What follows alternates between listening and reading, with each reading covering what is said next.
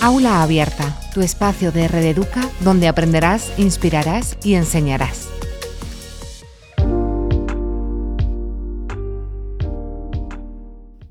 Vivimos en una era en constante cambio, que además favorece los avances científicos y tecnológicos.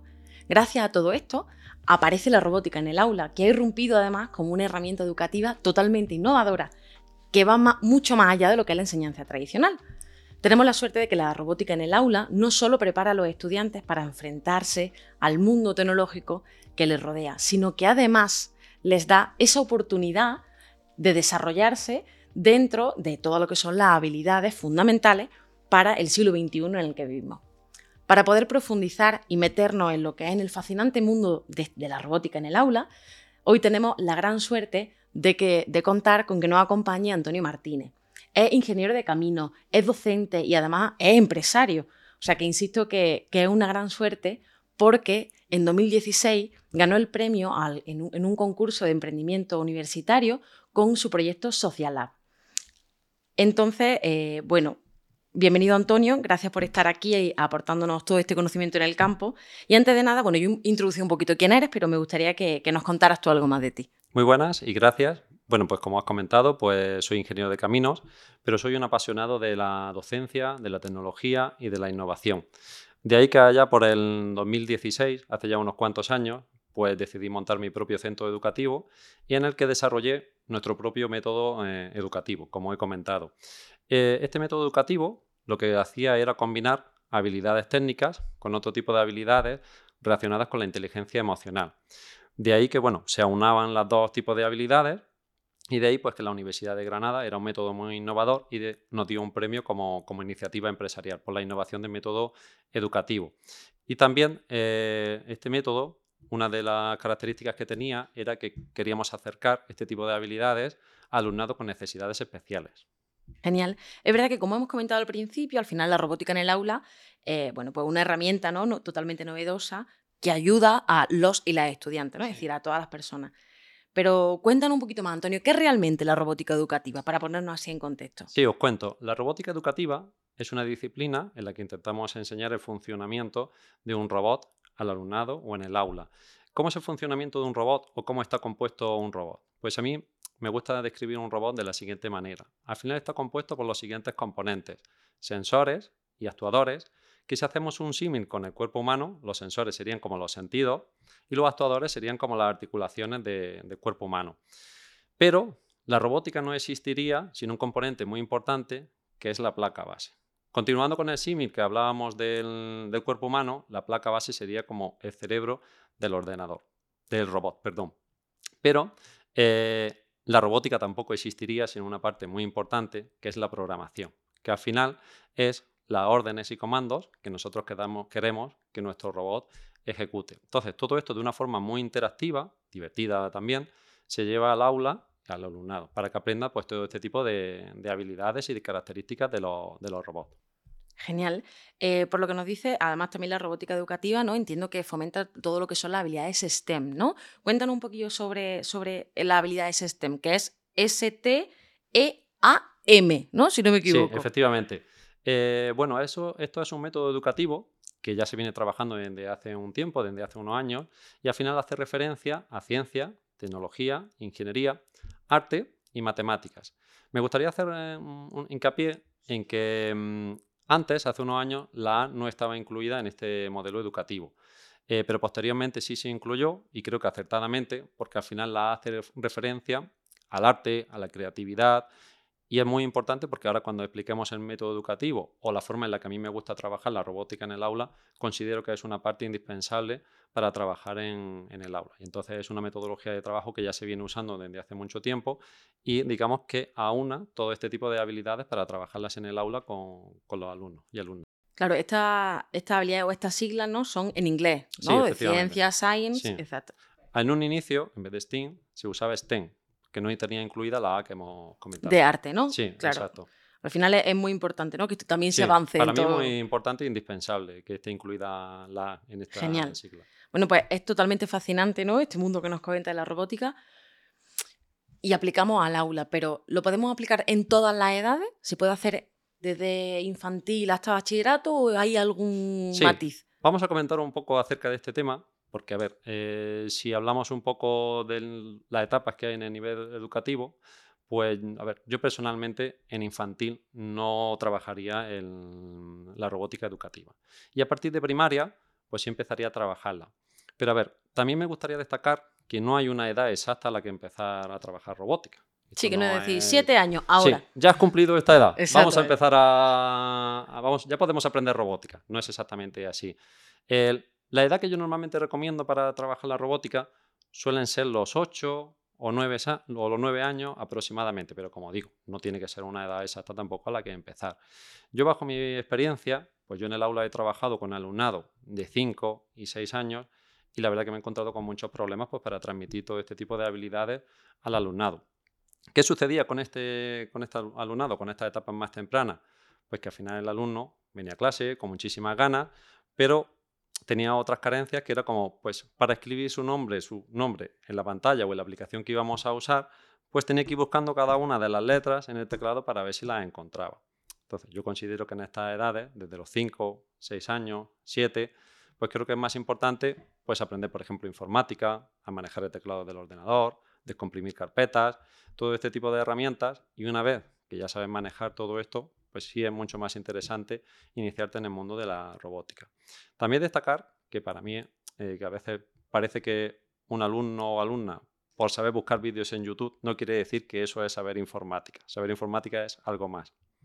Claro, es como un poco tener esa primera base, ¿no? Exacto. De descomprimir una carpeta zip, que puede ser una cosa muy sencilla, pero que no tienen por qué saber, obviamente, porque no lo han usado, para luego poder llegar ¿no? a todo lo que ella, lo que, lo que implica ¿no? Ese, la robótica en el aula. Sobre todo para poder centrarnos en lo que es aprender robótica y programación y no dedicar mucho tiempo o gran parte del tiempo a, manejar estas herramientas. Yo incluso en un inicio, cuando trabajaba con este tipo de, de edades, lo que hacía era pues que incluso acortamos la duración de las clases pues para que se hiciera un poco más ameno, pero aún así también me encontraba con muchísimas dificultades. Sí que es verdad que veo una posibilidad en la que se puede trabajar con estas edades un poco más tempranas y es que en lugar de trabajar la actividad como una actividad a lo largo de todo el curso, todas las semanas, pues quizás es más interesante como hacer talleres puntuales, algo un poquito más puntual a lo mejor cada X tiempo, como a modo de iniciación, de introducción, que se vayan adentrando un poco en el mundo, pero el trabajar a lo largo de todo el año, de todo el curso, todas las semanas, es un poco más complicado para este tipo de, edades. Y además para ellos también quizás sería un poquito más tedioso. Sí. Como me comenta, de forma puntual, bueno, pues por llamarles atención o despertarle el gusanillo, ¿no? El gusanillo, efectivamente. Em, al ser una herramienta educativa, como, como nos comenta, entiendo que, tiene diferentes beneficios, ¿no? Cuando lo aplican. Em, claro, como por ejemplo, ¿no? Lo de las habilidades en que trabajamos el arte, que trabajamos la ciencia. Pero esto no se queda ahí, ¿no? Hasta donde yo sé, esto tiene mucho más beneficio. Cuéntanos, ¿no? Para que, para que tanto yo como todos los que nos ven entiendan un poco qué beneficios tiene poder aplicar esto. Evidentemente, como he comentado o hemos introducido al principio, la idea es trabajar habilidades técnicas con habilidades emocionales. Al final, dentro de las habilidades técnicas, pues evidentemente está el desarrollar en el alumnado pues la lógica, la matemática, el solucionar un problema, porque al final ellos se van a tener que enfrentar a retos y entonces van a tener que trabajar cómo solucionar ese reto o trabajar ese problema. Pero también al final a ellos les va, a resultar también un acercamiento para la ingeniería, porque al final la ingeniería, la robótica, la programación es presente, pero es, futuro. Todo va a estar relacionado con, estas materias. Pero por otro lado, las habilidades emocionales también son muy importantes. Como iremos comentando más adelante en la forma de trabajar la robótica en el aula, pues todo se va a trabajar en equipo, va a haber habilidades sociales, va a haber la parte de, cooperación también. Luego, pues también toda esa parte hay que trabajarla también y todo eso aporta una serie de beneficios que son muy importantes para, el alumnado. No solamente se trata de aprender habilidades técnicas, sino otras que son también muy importantes como son las habilidades más emocionales. Genial, yo lo anoto y lo retomamos posteriormente, porque antes de eso sí me gustaría que comentáramos un poquito, ¿no? Con, teniendo más contextualizado lo que es la robótica educativa, eh, que además el tema que nos atañe hoy por suerte, una de las partes fundamentales, como bien has dicho al principio, es el tema de programación. ¿no? Entonces, ¿cuántos tipos de programación existen? Sí, efectivamente. La robótica no se concibe sin placa base y sin programación. La programación, al final, como os decía, es el lenguaje con el que nosotros damos las órdenes al robot para que se, se pueda mover, pueda encender unas luces, puede emitir un sonido. Entonces, todo eso tenemos que, digamos, mandárselo al robot o enchufárselo al robot de, alguna manera. Entonces existen principalmente dos tipos de, lenguaje de programación que el alumno y alumna pues tendrá su ordenador y los trabajará y de eso se conectará a un robot y de ahí pues bueno, pues le pasará toda, toda esa orden o todos esos comandos. Como he comentado, hay dos tipos. Por bloques, que digamos que es como la puerta de entrada o de inicio a la robótica y a la programación, que es como lo más sencillito.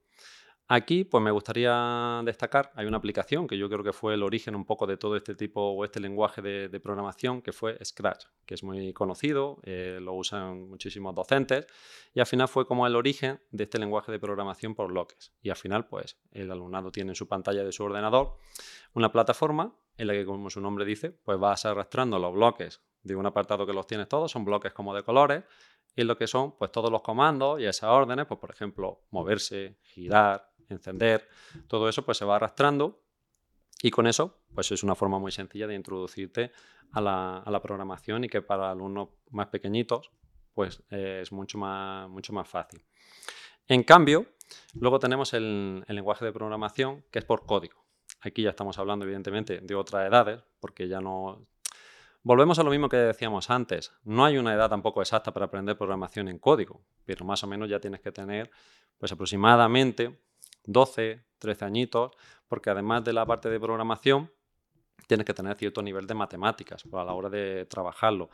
Luego, lenguajes de programación que se usan en, programación por código, pues está por ejemplo C++, Python, Arduino, entre otros. Pero aquí ya lo que se trabaja es, pues como se suele decir, picar código. Esto ya es otra, otra cosa. Sí, claro, es lo que hablamos, ¿no? Que tengan un poquito de ese antecedente de, todo para luego poder aplicarlo y que no sea tampoco tedioso para ellos, que no se aburran. Exacto. Y que puedan tener esa herramienta.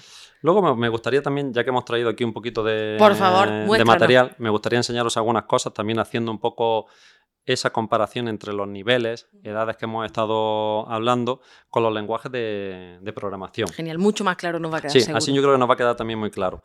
También eh, me gustaría hacer también una pequeña reseña en que lo bueno para llevar toda la robótica y la programación al aula es que hay muchísimas aplicaciones que son gratuitas, entonces no, requieren pago tampoco. Entonces para los centros educativos, para los docentes, eso es muy beneficioso porque no tienen que realizar un pago de cuota mensual pues, para poder acceder a este tipo de herramientas.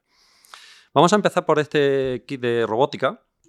Como he comentado en un inicio, para que sea un robot tiene que haber una placa base, como esta que tengo en, mi mano, que es, como el cerebro del, robot. Y luego, en este caso, la conexión, el cableado, para conectarlo a la placa base y los componentes que yo decía, que al final eran los sensores y los actuadores, es como una pinza de cocodrilo, que para los niños más pequeños, pues muy sencilla la, conexión, porque simplemente con una pinza la engancho a la placa base y en el otro extremo del cable hay otra pinza que coloco pues el componente que, voy a, conectar. En cambio, bueno, pues luego tenemos aquí otro, otro kit de robótica. Esto es como si diéramos un pasito más, un escalón más de dificultad en el que tenemos aquí otro componente.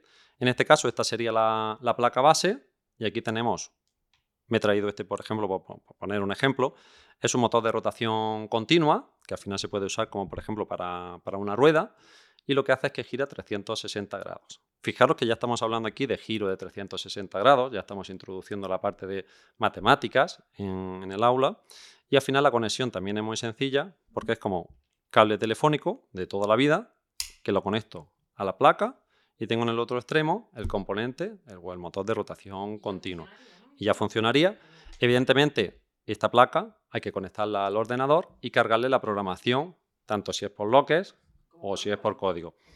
En estos dos tipos de este kit de robótica, tanto en el que la conexión por, es por pinza de cocodrilo, como en este que es por cable telefónico, el lenguaje de programación que se usa es por bloques. Aquí en estos dos kits no se puede programar en, código, que es lo que decíamos que al final en las primeras etapas pues son muy sencillos para poder introducirlos.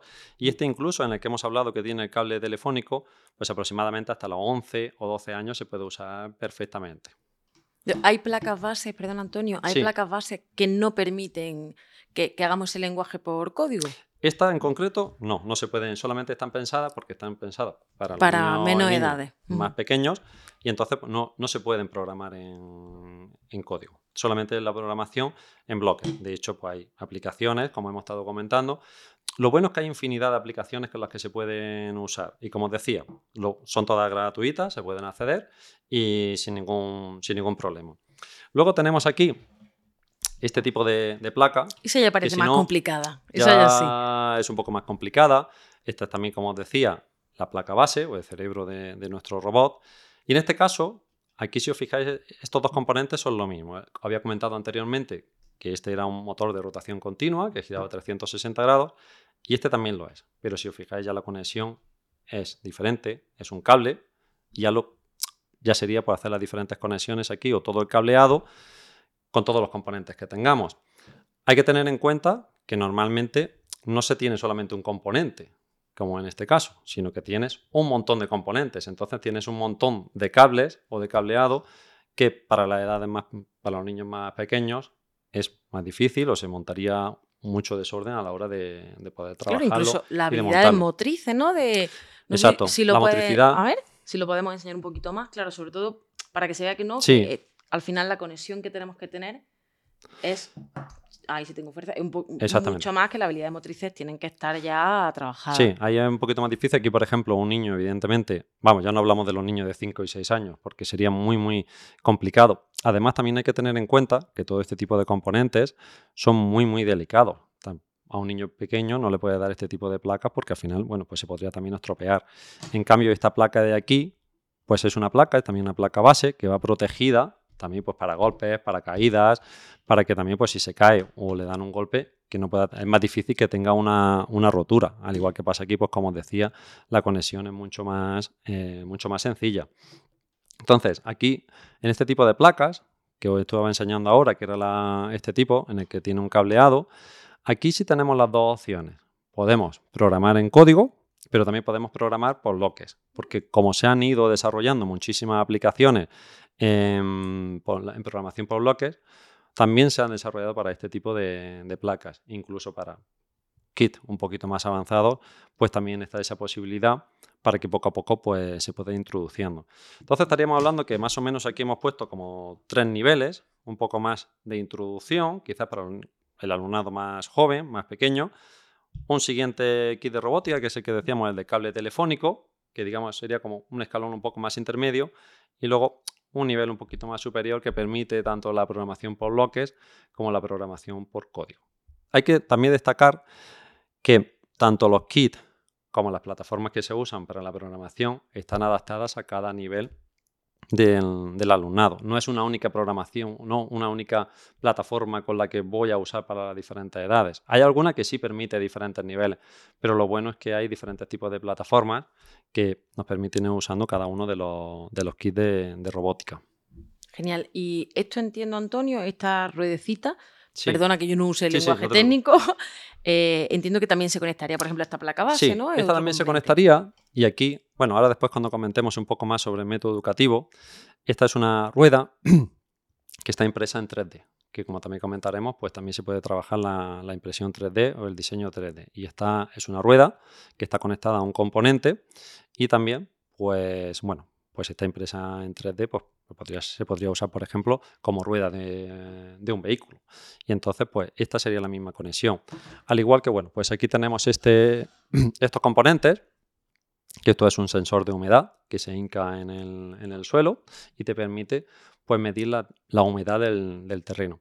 Aquí, si os fijáis, eh, ya no estamos hablando solamente de robótica, estamos hablando de humedad.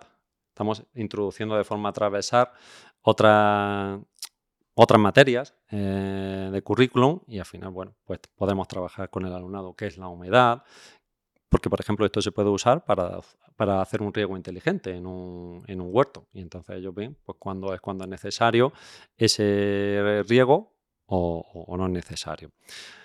Y como os comentaba, hay diferentes niveles, y está todo adaptado en función de la, de la edad del, del, alumnado. Al final la programación por, por bloques internamente, o vamos a decirlo, detrás, también es programación por código. Lo que pasa es que al final tiene como una especie de máscara para que sea mucho más atractivo para, el alumnado más, más joven.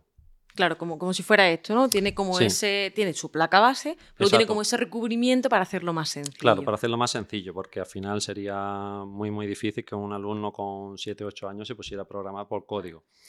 Eh, me, gusta, me gusta recalcar eso, que al final no hay un criterio exacto para decir, bueno, pues con esta edad, con este nivel, los niveles dependen de varias cosas, tanto de la edad como del nivel del, del alumnado. Claro, que no porque mi niño ¿no? o mi niña cumpla mañana ocho años ya puede empezar. Exacto, no que no es exactamente Que es una cosa aproximada, ¿no? Lo Sí. que estamos viendo. Es muy importante, además, que nos lo muestre así, porque, por ejemplo, con este que nos has dicho que, que mide la humedad, para que se vea que la robótica no es solo robots o ingeniería, o que lleva mucha Sí. más cosas detrás. Lleva de ahí donde viene también la, la metodología STEAM, porque al final estamos aplicando un montón de disciplinas, un montón de materias en el, en el aula. Y todo eso se trabaja de una forma muy transversal, como ya comentaremos ahora después, pues se trabaja en proyectos y en cada uno de los proyectos que se va trabajando, pues se van introduciendo unos conceptos u otros. Al final, yo creo que la robótica educativa, ¿no? Como otra, como muchas otras herramientas, tiene una metodología de trabajo.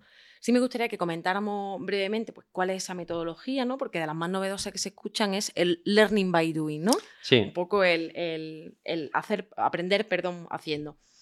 Eh, ¿Esta metodología se usa en la, en la robótica educativa? Sí, yo precisamente es una...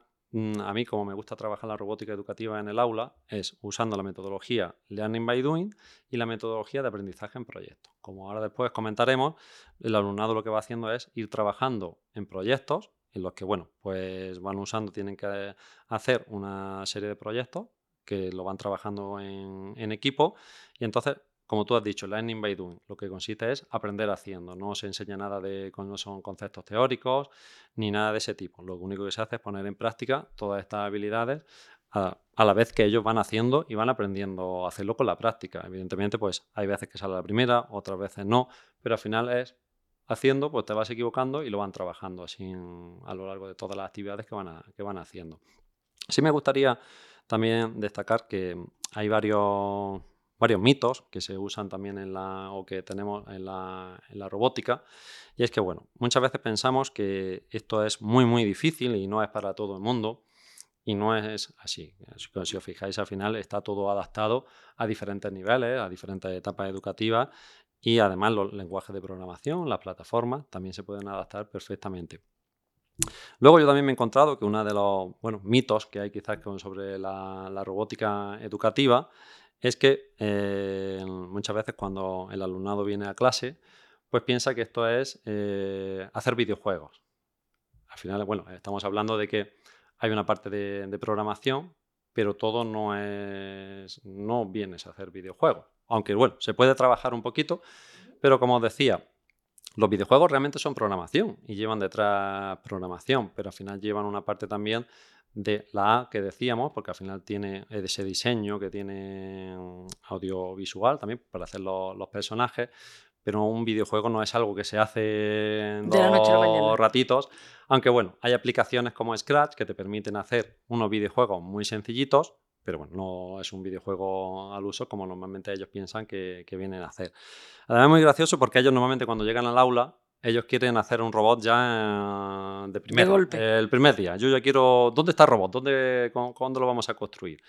Y esto requiere un proceso de, de aprendizaje. Además, eh, tal y como os voy contando, vas pasando como de, de niveles. Al final, bueno, pues tienes unos kits, unas aplicaciones que tienen un nivel y poco a poco, o curso a curso, eh, da pa- para que vayas trabajando pues cada uno de esos, de esos niveles.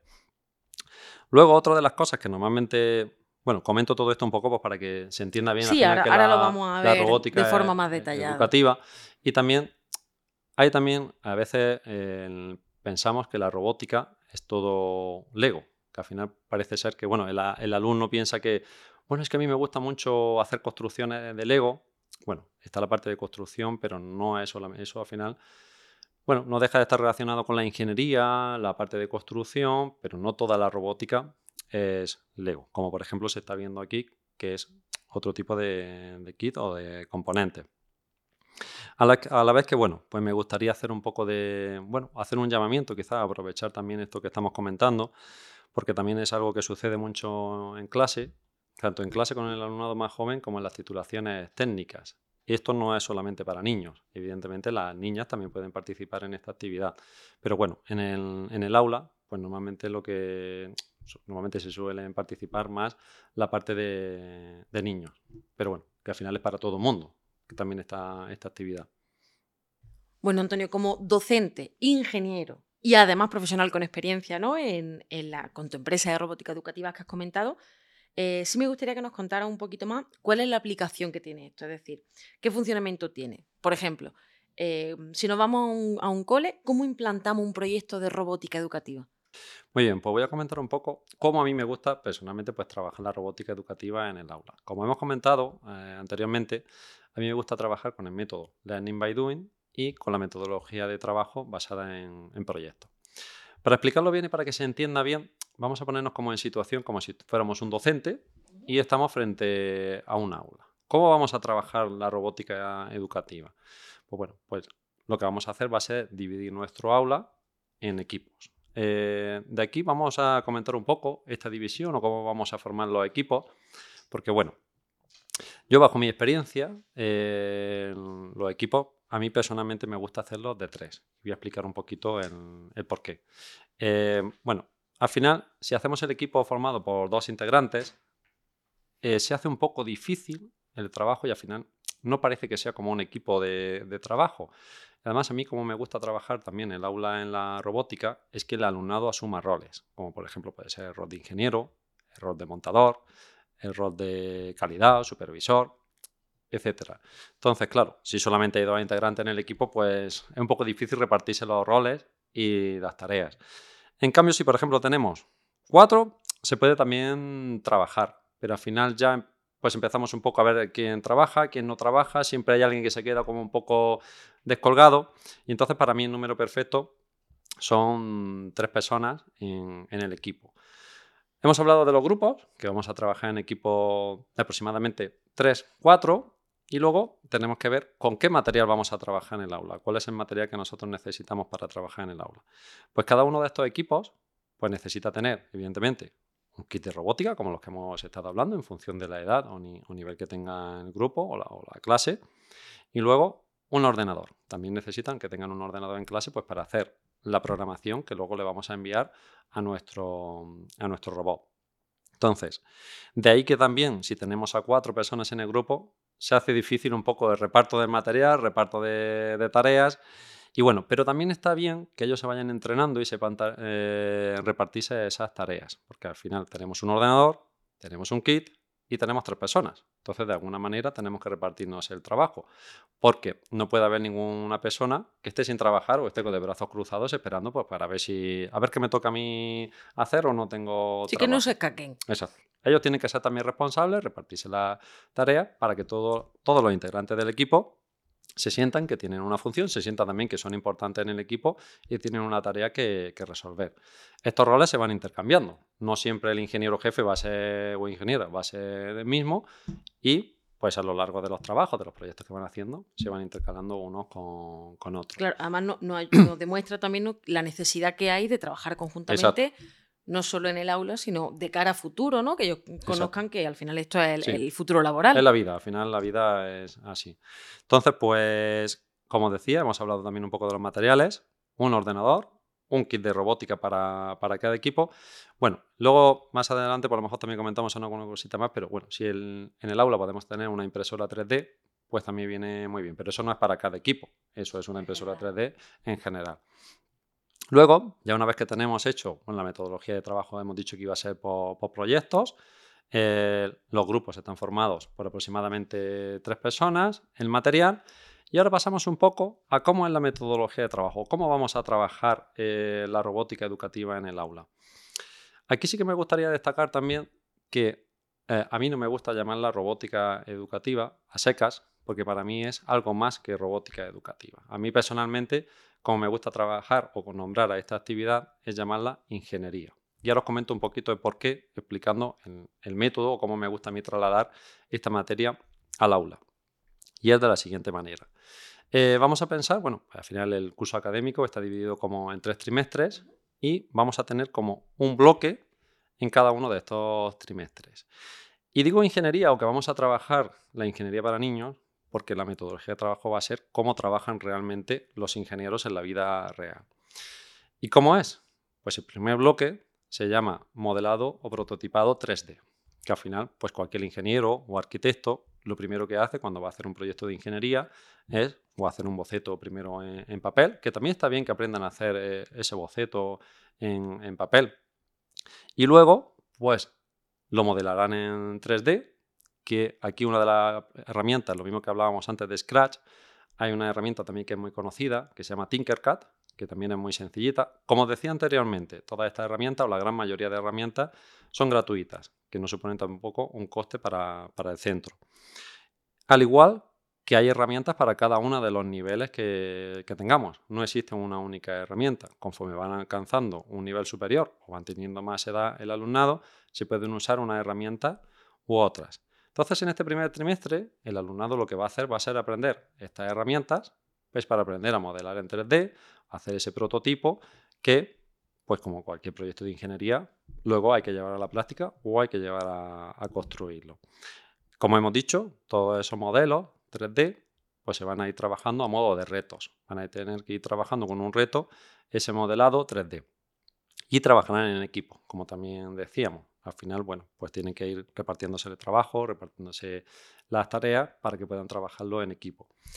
A priori puede parecer un, puede parecer un poco inconveniente el que tienen que repartirse el material, pero eso va dentro del método o dentro de la importancia de saber repartirte las tareas, de comunicarte con tu compañero para saber qué te toca a ti, qué voy a hacer yo. Entonces todo eso es muy importante, que a lo que a priori puede parecer una desventaja o un inconveniente, es la gracia también al final del método, el que seas capaz de repartirte estas tareas. es lo que hablábamos, ¿no? De esa habilidad de que se trabaja, que no solo es toda la parte de robótica y de ingeniería, sino que esas habilidades emocionales, sociales, esos retos, ¿no? Esa tolerancia la frustración que tienen que trabajarla. Y con el tema de 3D, claro, también esta rueda que nos has traído es parte, ¿no? De... Efectivamente, además de hacer ese prototipado o modelado 3D, al final ellos lo que van a aprender, por eso el tema de la impresora 3D. También van a aprender a hacer componentes para el siguiente bloque que vamos a comentar ahora. Pues, por ejemplo, como habíamos comentado antes, bueno, pues pueden fabricar una rueda. Imagínate que van a hacer un, perdón, un, vehículo o otro, otro proyecto que vayan a hacer. Pues si tienes impresora 3D, podría fabricarte esos componentes o esas partes de tu proyecto también en, en 3D que como en el caso que habíamos comentado antes, pues puede ser, por ejemplo, una rueda. Entonces, en este bloque lo que tratamos es más la parte de modelado, prototipado, y la fabricación también de, piezas que puedas necesitar para tu proyecto. Volvemos también al nivel, a, la edad o al nivel que evidentemente el alumnado más pequeño, pues a lo mejor la parte de más de fabricación quizás no se ve, sino que se ve en una etapa pues, posterior o más avanzada. Luego eh, llegaríamos al siguiente bloque o al siguiente trimestre, que es eh, robótica y programación. Aquí, ahora lo que hacemos eh, comentar también que en la final se sigue como una evaluación continua o es acumulativo. Lo que aprendo desde el primer día lo pongo en práctica a lo largo de todo el curso. Pues ahora que vamos a aprender aquí en este segundo bloque de robótica y programación, pues al final, en función de la edad o del nivel del alumnado, vamos a trabajar con un kit de robótica y vamos a trabajar con un lenguaje de programación. Y ahora aquí, pues de nuevo en equipos, tendrán que hacer la fabricación de un robot. Lo que se suele hacer es, bueno, pues por poner un, ejemplo, pues imaginar que el, reto o el proyecto consiste en hacer un vehículo robótico. Digo vehículo porque al final una parte importante eh, es que ellos trabajen la creatividad, la originalidad y a mí, pues personalmente no me gusta marcarle que vas a hacer, normalmente cuando hablas de un vehículo piensas en un coche automático. Totalmente. Entonces, prefiero usar vehículo porque al final ahí estás como incentivando a que cada equipo en su proyecto, pues habrá uno que hará un avión, otro una locomotora, el otro un coche, pero tú ya le estás dejando a ellos esa libertad, esa creatividad, le das rienda suelta un poco a esa A que comentábamos al principio de, Steam. Aquí es donde entra esta, esta parte. Entonces, tú a ellos los dejas y cada uno pues, pues lo dejas a ver, a ver qué trabajan, a ver qué, qué construyen.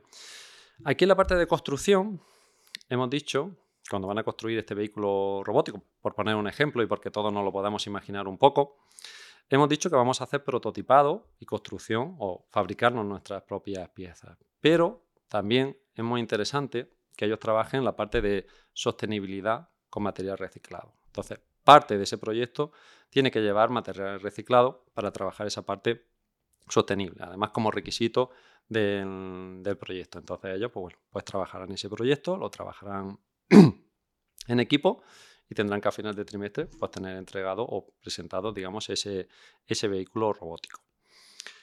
Hemos hablado ya de modelado 3D, de la robótica y de la programación y ahora aquí es donde viene un poco la parte que a mí personalmente también más me gusta, es la parte del proyecto de construcción o proyecto de ingeniería. Aquí ahora vamos a tener que poner en práctica todo lo que hemos ido aprendiendo durante el curso y vamos a tener que hacer un proyecto de ingeniería que igual puede ser de diferentes temáticas en función de lo que decida hacer el profe o lo que le apetezca también eh, o según los gustos también de, la clase o, del alumnado. Y al final, eh, por poner un ejemplo y que se entienda, lo mismo que antes hemos puesto el ejemplo de un, de un vehículo robótico, aquí, por ejemplo, pues se puede hacer un edificio inteligente, como si fuera pues, un, edificio con, domótica. Si empezamos haciendo como una barrida desde el principio de curso, lo que empezamos viendo, empezamos con el modelado 3D, pues tienen que modelar en 3D como si fueran unos arquitectos que están modelando en, modelando en 3D ese, edificio o esa vivienda que van a hacer. Evidentemente, tendrán que meterle la parte de robótica y programación, porque estamos hablando que es una casa o un edificio inteligente. Pues tendrán que ver qué es lo que quieren poner en su casa, pues si se encienden las luces solas, eh, si a lo mejor pues, se abren las puertas de alguna forma eh, automática, o puede ser que incluso, porque también eh, dependiendo de la edad, sobre todo pensando en los más mayores, pueden llegar incluso a aprender a hacer aplicaciones móviles, incluso con el móvil, ser capaz de, bueno, como al final en una casa domótica que tienes un mando y baja las persianas, ¿no? Por ejemplo.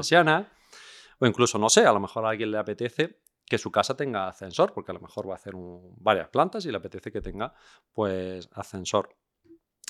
Nos estamos centrando en, bueno, el ejemplo que estamos usando es una casa inteligente, pero al final hemos dicho que es un proyecto de ingeniería. Puede tratarse cualquier disciplina de la ingeniería como por ejemplo pues puede ser la civil, un puente o la mecánica, aunque la mecánica, por ejemplo, en un ascensor ya la estamos introduciendo de, alguna manera. Y entonces, pues a lo largo del trimestre tendrán que poner en práctica o hacer todo este proyecto de, ingeniería que estamos hablando. Al igual que antes, esta casa pues también puede llevar algún componente que esté fabricado con la impresora 3D, pero también tiene que llevar material reciclado, como comentábamos al principio. Además, esto tampoco se acaba aquí. Hemos dicho que son como tres bloques, diseño 3D, robótica, la parte de construcción, pero de forma transversal, a lo largo de todo el curso, se van trabajando la inteligencia emocional que nombrábamos al principio. No solamente son habilidades técnicas, como estas que acabamos de comentar, sino que al final, de forma transversal, se van introduciendo una serie de dinámicas a lo largo del curso, pues por ejemplo, para, trabajo en equipo. Eh, una de las cosas muy importantes que se trabaja también o que a mí personalmente me gusta mucho, es que este proyecto hay que defenderlo a final de curso, hay que hacer una exposición. Entonces hay que trabajar la oratoria a lo largo del, curso. Pues con algunas dinámicas pues se puede ir trabajando. A modo de ejemplo para trabajar la oratoria, pues algunas veces yo he hecho en clase, pues eh, al principio, bueno, les cuesta un poco, le da vergüenza. Por eso alguna vez yo lo que he hecho ha sido, bueno, pues que se traigan como algún objeto de casa, con el que ellos se sientan mucho más cómodos, lo conocen ese objeto y a lo mejor pues explican delante de toda la clase en qué consiste o por qué se han traído ese, ese objeto que se han traído de, casa. Y ahí al final, bueno, pues se van trabajando también otro tipo de, emociones, la frustración también se va trabajando a lo largo del, curso para que al final, bueno, pues les vaya preparando pues para, para todo este tipo de habilidades. Hemos dicho que al final este proyecto hay que exponerlo, pero otra de las cosas muy bonitas este, de, esta metodología de trabajo es que se trabaja también el emprendimiento. Ellos tienen que, digamos, o cada equipo tienen que montar como si fuera, en el caso, por ejemplo, de la, casa inteligente, pues como si fuera un estudio de ingeniería, un estudio de arquitectura, en el que le han pedido un proyecto pues, para una vivienda que hay que, que construir.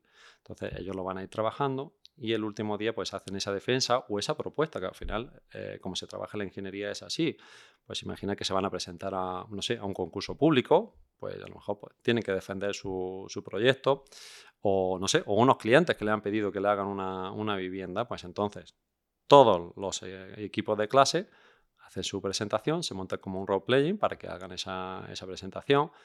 Al final también tiene que aprender un poco a venderse, a vender su proyecto para que digan, bueno, pues mi proyecto ofrece estas ventajas o es competitivo por este motivo. Incluso, como voy haciendo referencia a lo largo de, todo el seminario, eh, todo está adaptado también a la, edad del alumnado. Incluso los más mayores pueden llegar a hacer hasta un presupuesto aunque es ficticio, pero hacer un presupuesto de cuánto costaría, al final hacen su propuesta, pues este proyecto sería o costaría esto, cuando se lo venden un poco al, cliente. Y entonces, bueno, pues de todo, con esta metodología, pues a lo largo de todo el curso se va trabajando. Hacer también hincapié, que ya lo habíamos comentado antes, en que no quiero que parezca que es algo como muy difícil.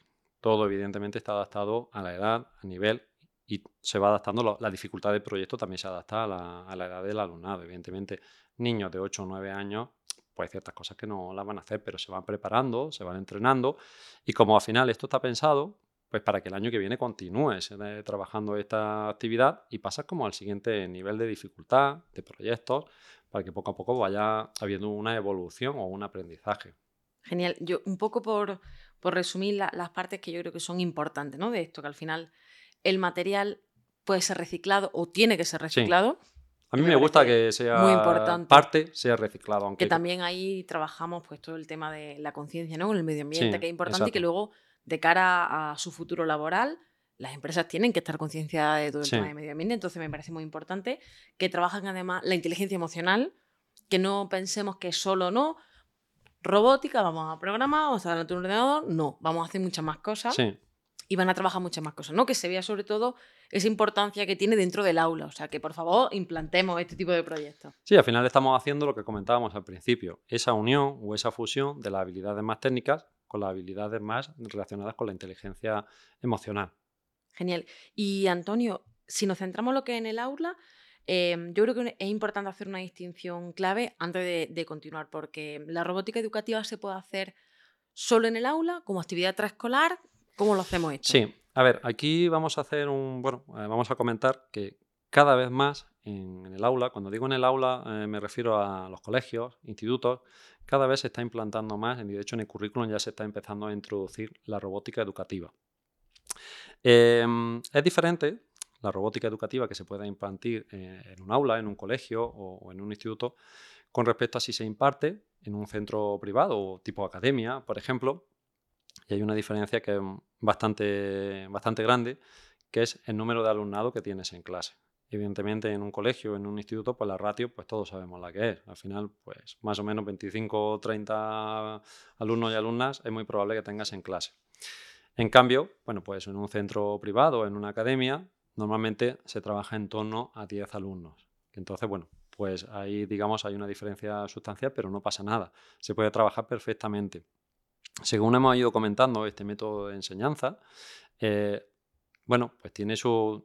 Es verdad que a veces cuesta un poquito de trabajo llevarlo al aula también, pero si tienen las clases muy planificadas, todo de una forma muy ordenada, se puede trabajar muy bien. Evidentemente, eh, habrá alumnos a los que les resulte más atractivo y otros a lo mejor, pues, pero como cualquier materia, hay materias que les resultan al alumnado más atractivas y otras que a lo mejor no le, no les llaman tanto la atención, no le motivan tanto a hacerlas. Pero se puede llevar tanto a cabo, tanto en un aula como en un instituto, como perfectamente como en una academia o en un centro eh, privado.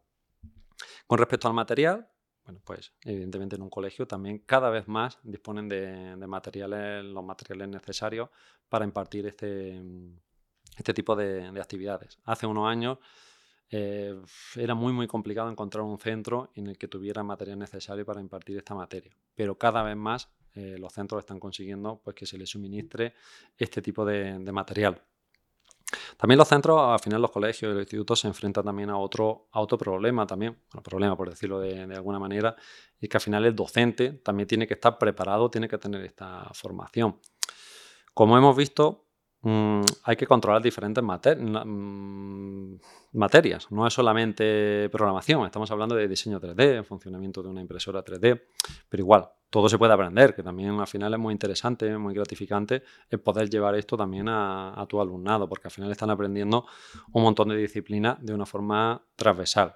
Y lúdica. y lúdica también, que también eso es muy importante. Y es muy importante lo que tú acabas de decir, porque muchas veces tenemos, eh, pensamos que la ingeniería es aburrida, eh, pero también se puede hacer de una forma muy interactiva, muy lúdica, en el que al final los niños también se lo pasan muy bien, que tampoco no es eh, aprender a programar y es muy difícil. Claro, y yo creo, creo, si no me equivoco, que te voy a hacer la pregunta que todos queremos saber, y las personas que nos están viendo seguramente más, porque yo he tenido la suerte ¿no? de, poder un poco hablar contigo antes y ver. ¿Qué nos has traído, Antonio? Cuéntanos qué es esta maravilla que tenemos aquí. Bueno, he traído un, pequeño robot, que es una especie de, humanoide, en el que tiene, bueno, pues tiene unas articulaciones. Al final, según hemos visto, este método educativo, esta forma de trabajar la robótica en el aula, podría ser, por ejemplo, un proyecto para trabajarlo en el bloque de robótica y programación. Al final es un humanoide que tiene esas articulaciones, tiene sus componentes, tanto sensores como actuadores, y al final, bueno, pues podría ser que en clase hiciéramos un humanoide. En este caso, bueno, yo he traído aquí este a modo de ejemplo, pero en clase podrían hacer ellos también, o que fuera un proyecto de robótica y programación, el construir un humanoide, pues usando la impresora 3D, usando los componentes del kit de robótica, pues a modo de ejemplo, pues he traído esto pues, para que se pudiera ver, que es un, humanoide que tiene sus patitas, sus articulaciones, y en la, en la, cabeza pues tiene unos sensores que al final pues, bueno, van detectando la información que tiene en el entorno, que esa es una de las funciones que tienen los, sensores, que tiene eh, dos pequeños ojitos en la cabeza, que al final eso es un sensor de ultrasonido, que lo que hace es que detecta las distancias. si hay un objeto, por ejemplo, sí, para que no chocase contra un objeto, es capaz de medir las distancias. ¿Y la placa base dónde la tenemos? La placa base estaría dentro de la cabecita, que es cuadrada, pues tiene una placa base como la que habíamos visto anteriormente. Es exactamente igual que esta, que la que comentábamos, que se podía programar tanto en bloques como en código, pues tiene su placa base dentro y tiene, pues, por ejemplo, las patitas, tiene dos motores de rotación continua, que es lo que decíamos que giraban 360 grados. En cada patita tiene dos motores de rotación continua para hacer los movimientos de pie y los giros también para poder moverse. Y además tenemos también la parte de la A, ¿no? Del Steam de arte. Sí, que sea que, bueno, al final esto, si quitamos todos los componentes, se queda mucho más, ¿no? Que vemos los cables y tal, pero así es una maravilla. Claro, para que también sea atractivo también, que no es simplemente cableado sin nada de, decoración, también tiene la parte más de, de, esa A, que es un poco, pues, la estructura, la carcasa que se le, que se le puede hacer.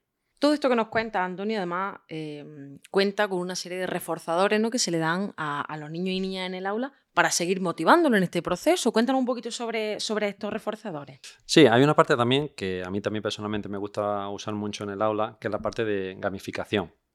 Aquí, eh, bueno, hay una herramienta también que es muy, muy conocida, que es la llamada Kahoot, que al final, bueno, pues se puede usar también eh, como para reforzar eh, o hacer repaso a ciertos conocimientos que hemos ido aprendiendo pues a lo largo del curso. Es muy divertido porque al final ellos van compitiendo un poco, por decirlo de alguna manera, para ver quién consigue más puntos o ver quién responde más preguntas y a la vez estamos haciendo un repaso pues, por ejemplo, de los componentes del kit de robótica, de algunos conceptos que se introduzcan de, estructura, de resistencia de, materiales. Y al final, pues ellos también se lo toman como un poco a juego y en vez de hacer un repaso de, bueno, pues los componentes eran tal o este concepto de tal, pues con ese juego, ese responder preguntas, pues a ellos se divierten mucho. Luego, a lo largo del curso, como van resolviendo retos, pues se le va asignando como también puntuaciones, insignias, pues para que, digamos, pues a final de curso, pues también se ve quién ha conseguido mayor puntuación y también, pues bueno, pues a lo mejor se puede entregar como, pues no sé, algún premio también, o a lo mejor alguna figura impresa en 3D para quien haya conseguido mayor puntuación. También una manera de gamificar esta actividad es, pues bueno, aquí hemos traído como ejemplo un humanoide, pues también se puede hacer como alguna competición, pues que a lo mejor o no se salga de la mesa, o a ver quién consigue, vamos a preparar nuestro humanoide, pues para que haga ciertos movimientos y no se salga de la mesa y el equipo, bueno, pues consigue reto. El equipo que, ha hecho cierto movimiento sin salirse de la mesa o con unas líneas que se, que se marquen. De esa manera lo que estamos haciendo es gamificar, que ellos lo vean como un juego también, ahí de, ahí de donde hablábamos, que al final esto también es divertido y son como, bueno, pues diferentes herramientas o diferentes formas de trabajar pues para gamificar la robótica educativa en el, en el aula. Genial. Em, con, retomo un poquito, al principio has comentado que también la robótica educativa se aplica a, los nenos, a las personas con necesidades educativas especiales. No sé si brevemente nos podrías poner algún ejemplo de algún robot ¿no? que, se pueda aplicar a, los nenos. Sí, hay varios, hay, hay varios tipos de robots de robots que se pueden usar para, para alumnado con necesidades especiales. Eh, por ejemplo, hay uno que, se llama Social IO, que al final, bueno, pues lo que ayuda o también lo que permite es pues, que el, alumnado con TEA pues, eh, le ayuda a mantener ese contacto visual también. Eh, luego algunos de ellos, pues también el tema de la motricidad también les ayuda. El tema de tanto los robots como la actividad también está muy bien para este tipo de, de alumnado porque les ayuda también a la planificación, al dividir las tareas como en diferentes partes y pues además también eh, hay otros robots que, que, se pueden usar, como por ejemplo en Panamá han creado como un árbol para trabajar la parte de, inteligencia emocional. Y os recomiendo que si alguien quiere, quiere buscarlo, pues está muy chulo, está muy, muy, muy divertido y al final lo ponen en el aula y también es muy útil para trabajarlo para alumnos con necesidades especiales. Y también hay una especie de, dinosaurio también que, que, te permite pues, bueno, pues trabajar todo este tipo de, habilidades en niños con necesidades especiales. Destacar que, bueno, no hay solamente estos tres robots, hay diferentes tipos de, robots que, bueno, pues también nos ayudan para, trabajar con, este tipo de, alumnado también.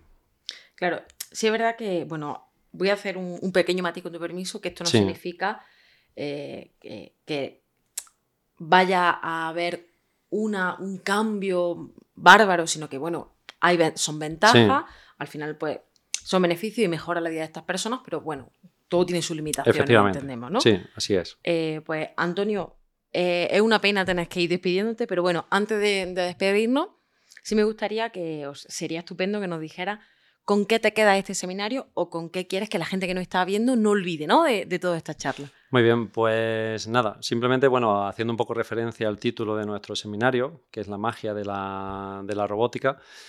Eh, yo por la magia de la robótica lo que entiendo es que, bueno, estás enseñando o que los alumnos aprendan a hacerlo tú mismo. Según hemos estado viendo, al final la gracia o lo bonito de estos proyectos, de, esta, de robótica, es que tú seas capaz de hacerte tu propio humanoide, hacerte tu, propia, tu propio vehículo inteligente y que sea tuyo. Esa de creatividad, de originalidad, que no sea, me puedo comprar este robot, sí, pero yo quiero que sea el mío y seas capaz de, de hacerlo tú mismo. Y luego también, pues bueno, destacar un poco, como habéis podido ver, y escuchar, pues al final esto o esta actividad enfocada de esta manera no es solamente para aprender habilidades técnicas, sino es una actividad que te prepara para la vida, porque al final todos tenemos que resolver problemas, todos tenemos que trabajar en equipo, eh, todos en algún momento vamos a tener que hablar en, público, eh, vendernos, aunque sea en una entrevista de, trabajo, pero estamos aprendiendo habilidades para la vida, no solamente si vas a estudiar una ingeniería. Independientemente de la profesión que vayas a estudiar, esto es una materia que al alumnado le viene muy bien. Y nada, simplemente puedo decir que, muchísimas gracias. Pues la verdad que a ti, Antonio, ha sido un verdadero placer que nos acompañes para adentrarnos en esta magia ¿no? del mundo de la robótica. Eh, gracias por querer compartir también con, todos nosotros pues, todos tus conocimientos. Y a todos los que estáis ahí, gracias de nuevo por seguir viéndonos, por seguir estando y seguir formando e informando.